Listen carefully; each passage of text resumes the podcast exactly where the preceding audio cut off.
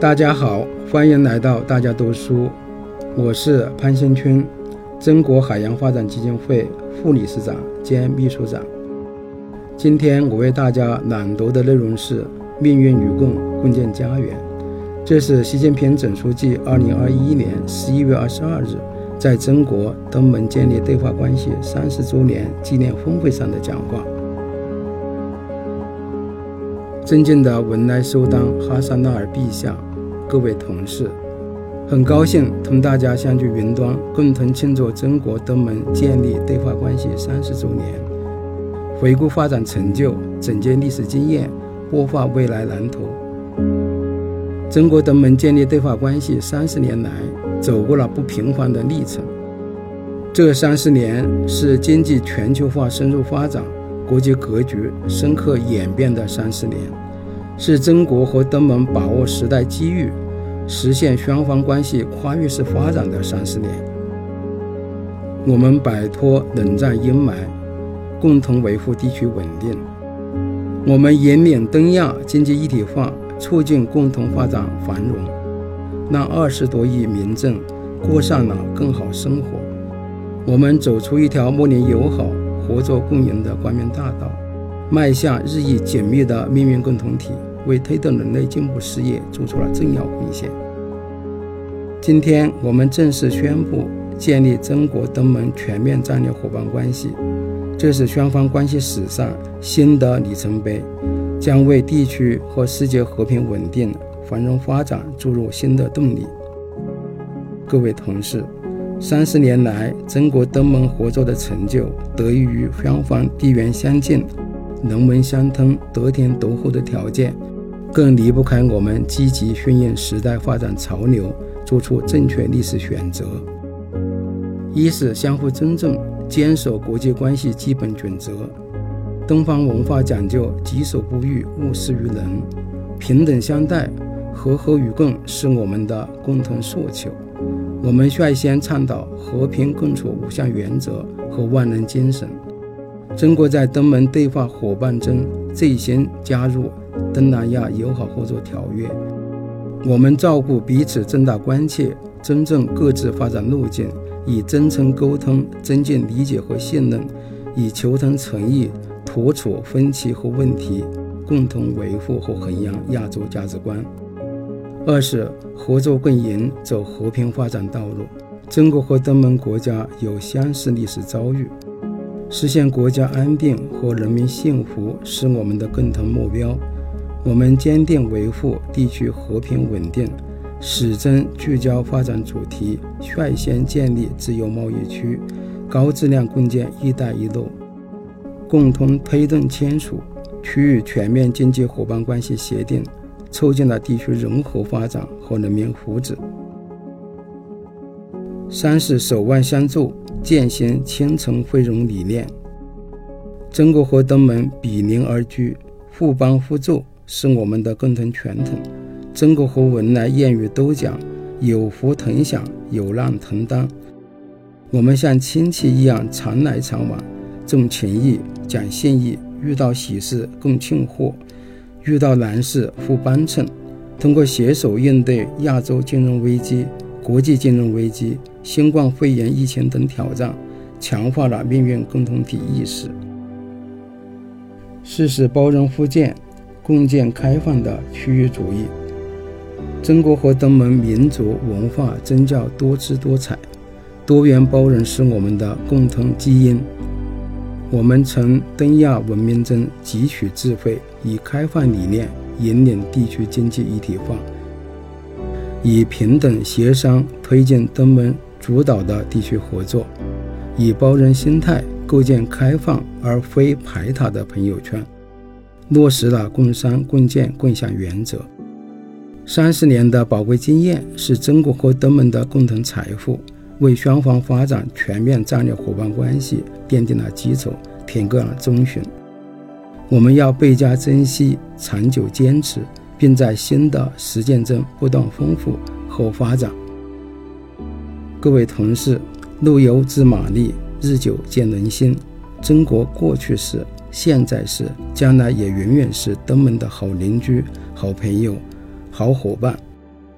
我愿重申，中方将坚定不移以东盟为周边外交优先方向，坚定不移支持东盟团结和东盟共同体建设，坚定不移支持东盟在区域架构中的中心地位，坚定不移支持东盟在地区和国际事务中发挥更大作用。不久前，中国共产党召开了十九届六中全会。全面总结了中国共产党的百年奋斗重大成就和历史经验。中国人民正满怀信心，在全面建设社会主义现代化国家新征程上前行。中国发展将为地区和世界提供更多机遇，注入强劲动力。中国愿同东盟把握大势，排除干扰，同享机遇，共创繁荣。把全面战略伙伴关系落到实处，朝着构建更为紧密的中国东盟命运共同体迈出新的步伐。对于未来的中国东盟关系，我愿提出五点建议：第一，共建和平家园。没有和平，一切都无从谈起。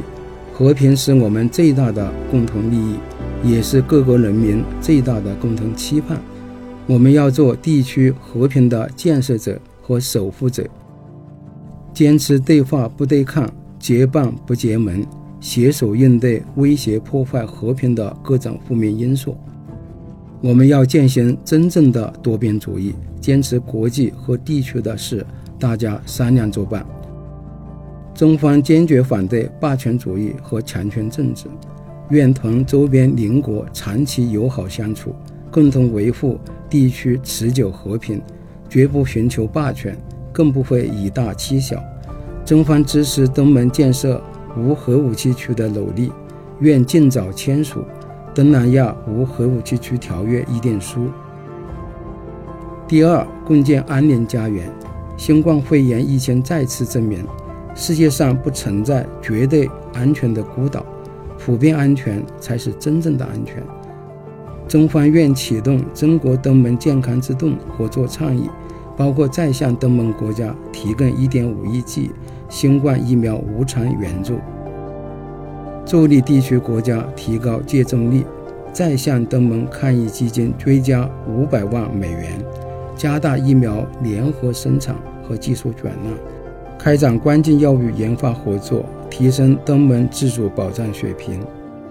帮助东盟加强基层公共卫生体系建设和人才培养，提高应对重大突发公共卫生事件能力。本地区还面临各类传统安全和非传统安全挑战，要坚持共同、综合、合作、可持续的安全观，深化防务、反恐、海上联合搜救和演练，打击跨国犯罪、灾害管理等领域合作。要共同维护南海稳定，把南海建成和平之海、友谊之海、合作之海。